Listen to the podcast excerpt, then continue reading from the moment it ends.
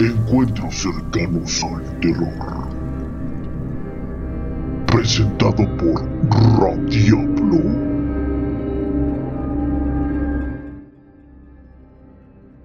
Bienvenido a Encuentros cercanos al terror, presentado por Radiablo. En esta ocasión, Daniel nos envía su historia, que le sucedió cuando trabajaba en una empresa de transporte. La historia comienza así. Recuerdo ese día muy bien. Nunca lo olvidaré. Tenía 24 años. Me dirigí a mi nuevo empleo como chofer de un tráiler. No diré lo que llevaba de mercancía porque sería muy fácil deducir en qué empresa me pasó esta vivencia. En mi primer viaje en esta empresa, manejé de la Ciudad de México hacia Cuautla, Morelos. Allí aproximadamente habré realizado seis viajes. Mi segunda ruta fue hacia Mazatlán, Sinaloa, y llevé mercancía hacia el puerto de Veracruz. En la tercera me mandaron con otro producto de Ciudad de México hacia Michoacán. Fue ahí donde la empresa designó para mí un chofer guía muy experimentado en la zona. A mí se me hizo muy raro, ya que el camión tenía sistema satelital y era muy difícil que me perdiera. Aparte que al ya haber viajado solo, se me hizo un tanto raro que me asignaran a otro chofer me dieron indicaciones explícitas de que mi compañero Roberto iba a ser el encargado de manejar hacia nuestro destino. Recuerdo que dentro de mí me enojé mucho. A mí me pagaban kilómetro conducido, kilómetro pagado. Minutos antes de salir, Roberto me veía raro por esta situación. Es ahí donde me dijo, no te preocupes mi Dani, este viaje ya va pagado para los dos. Relájate y disfruta el viaje. Salimos de la Ciudad de México sin ningún contratiempo. Relajado y con una paga asegurada pensé, esto va a ser muy fácil, aunque no sabía que iba a ser mucho más complicado de lo que pensaba. Roberto se dispuso a lo suyo, conducir, mirar al frente, fumar cigarrillos y concentrarse en el camino. Recuerdo que un par de horas después le pregunté si no había problema de poner algo de música, a lo que Roberto solo asintió con la cabeza y dijo que sí. Después de cinco horas de viaje, ya eran aproximadamente la una y media de la madrugada, comenzó una pendiente muy pronunciada. Roberto activó el freno de motor y después de un lapso de tiempo de llevar el freno activado, me pidió por favor que cerrara mi ventanilla, que pusiera el seguro a mi puerta y que me ajustara el cinturón de seguridad. Él también verificó que todo estuviera en orden de su parte. Después Roberto habló y dijo con un tono preocupado, por el lugar que vamos a pasar, vamos muy lento y se nos pueden subir y bajar la carga. A lo cual yo obedecí sin dudarlo y aprovechando que él mencionó frase alguna, pregunté, ¿cómo que te bajan la carga? Él me miró rápidamente y me dijo, Estás muy verde, pero te voy a contar. Esta zona por la cual vamos a pasar está después de unas curvas y tenemos que bajar la velocidad a unos 30 km por hora y se presta para que se suban al estribo y con un arma de fuego te quiten el camión. A eso se le llama bajar la carga, muchacho tarugo. Y el silencio regresó a la cabina del camión. Yo ya iba algo tenso. En ese momento me relajé un poco porque Roberto estaba manejando y acompañándome en ese viaje. Yo me sentía más seguro. Algunos kilómetros más adelante, Roberto dijo, aquí es donde los ladrones aprovechan para hacer de las suyas.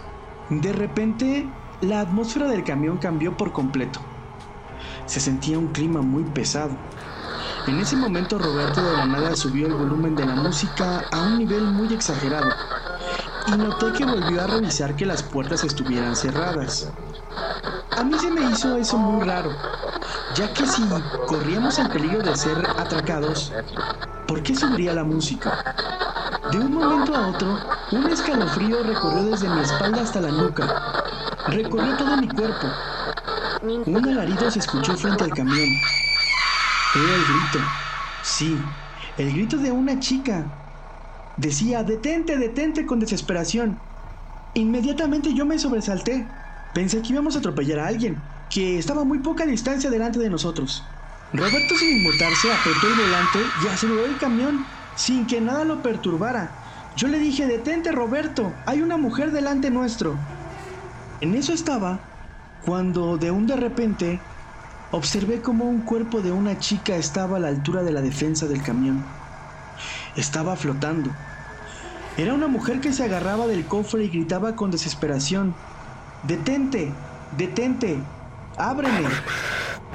Y se deslizó al lado del chofer por el estribo. El miedo me invadió.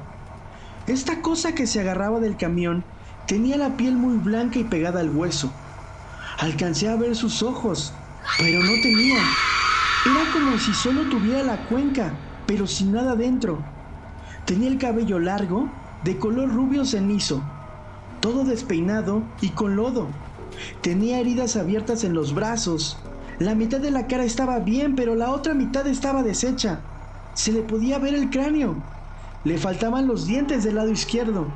Y la expresión de la cara era horrible, como si tuviera un sentimiento muy grande de desesperación. Yo no podía creer lo que estaba viendo, y lo que tampoco podía creer es que Roberto estaba ahí, sin decir nada, y manejando igual de tranquilo. Yo volteé y le dije, Roberto, ¿qué es eso? Al momento que regresé la mirada al frente, esta mujer ya no estaba. ¿Cuál fue mi sorpresa que mi puerta en ese momento se empezó a sacudir de una manera violenta, mientras esa cosa estaba parada en el estribo y me gritaba de una forma desesperada con llanto, ¡Ábreme! ¡Ábreme! ¡Ayúdame! ¡Ábreme! Por el otro lado, Roberto dijo, Tú tranquilo, güey, no la peles. Ahorita se baja. Y ni se te ocurre abrir la puerta, cabrón. Esa cosa no es una mujer. No la mires. Mira al frente. Habrían pasado unos 30 segundos. Les juro que para mí fue como si el tiempo se congelara y fuera eterno. De un de repente la puerta dejó de moverse. Yo paralizado no me atrevía a voltear Seguí congelado varios metros sin saber qué demonios había pasado, qué era eso que me había gritado en la puerta. En eso, Roberto bajó la música y me pidió un cigarro.